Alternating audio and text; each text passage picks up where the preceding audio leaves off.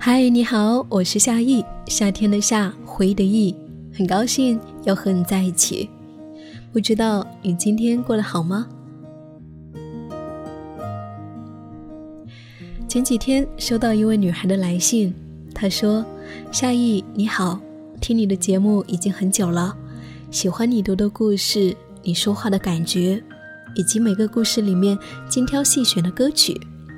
曾经的我也特别喜欢诵读。”记得上学的时候，经常一读就是一个早晨。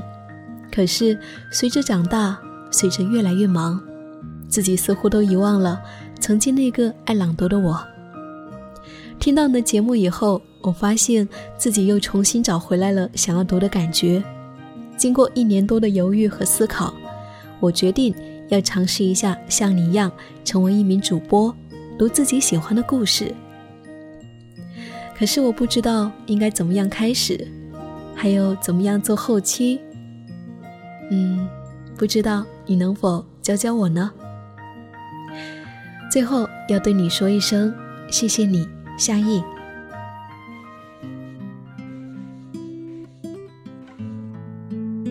看完这一封信，我为他，也为自己感到高兴。过了那么多年，我终于把喜欢的事情。变成了生活的日常，还因为声音，我与无数陌生人发生着美好的交汇，而其中最为重要的是，我们彼此都在变得更好。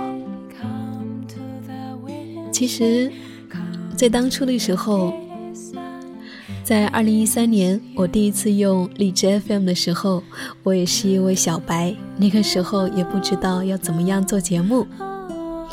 也不知道要怎么样在网络上去分享自己的节目，然后对，总之那个时候特别的青涩，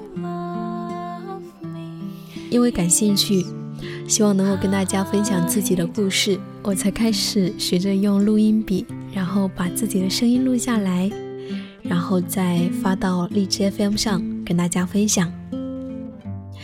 然后没有想到的是。从大二到大四，三年的时间，我积累了有一万多的粉丝。这些粉丝都是从零个、一个、两个，慢慢慢慢的，一直增长到有一万多个。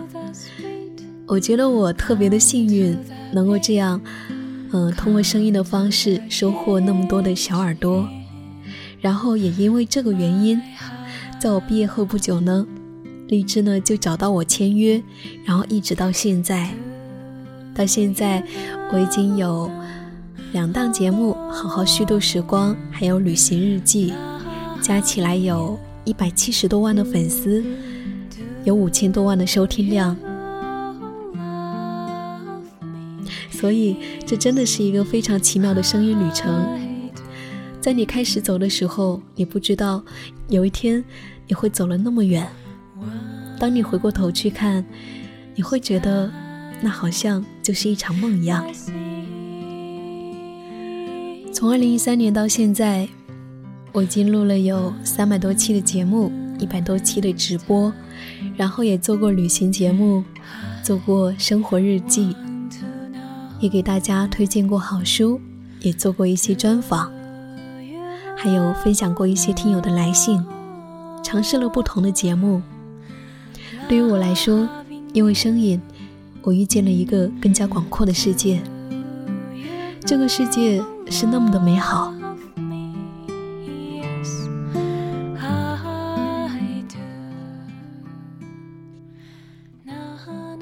和这一位来信的女孩一样，其实还有很多人经常会问我要怎么样才能够成为一位主播，或者是好奇一档节目是怎么制作出来的。要选择什么样的录音设备，或者说要怎么做才可以让声音变得更好听？这两年陆陆续续的，我通过一些线下的教学，或者是线上的私教课，我接触到了不同的学员，他们也许是一位摄影师，一位妈妈，一个服装设计师，一位旅游公司的策划人。什么身份的人都有，但是他们都有一个共同点，那就是他们都希望能够拥有一档自己的节目。其实我在想，除了线下的这些一对一的教学以外，我还可以在网络上，在电台里面，通过这样的方式和更多人分享。于是呢，就有了这一次的小白主播课。这一次呢，我把我过去七年来做节目的经验都梳理了下来，整理成了十节课，希望能够通过节目的方式来跟你分享。那每一期课程呢，我都会跟你分享一个主题，比如说，怎么样可以让你的声音变得更好听？怎么样朗读可以让别人觉得不像是在读课文？还有呢，怎么策划一档节目？怎么制作后期？在网络时代，人人都是播客，每个人都有机会发声。如果说你也像刚刚来信的那位女孩，你也希望。能够建立属于自己的私人电台，希望能够通过声音的方式和这个世界说话。很欢迎你和我一起踏上这一趟声音的小旅行。那么这周我会跟你分享到第一个主题：如何让自己的声音变得更好听。我们下期见。Come the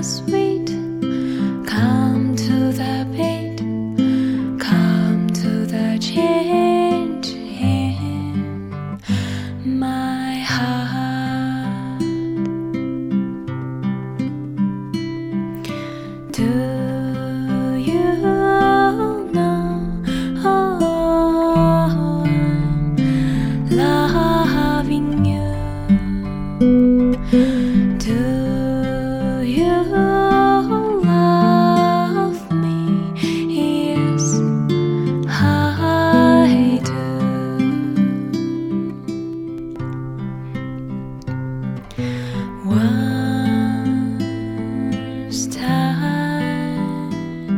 My sea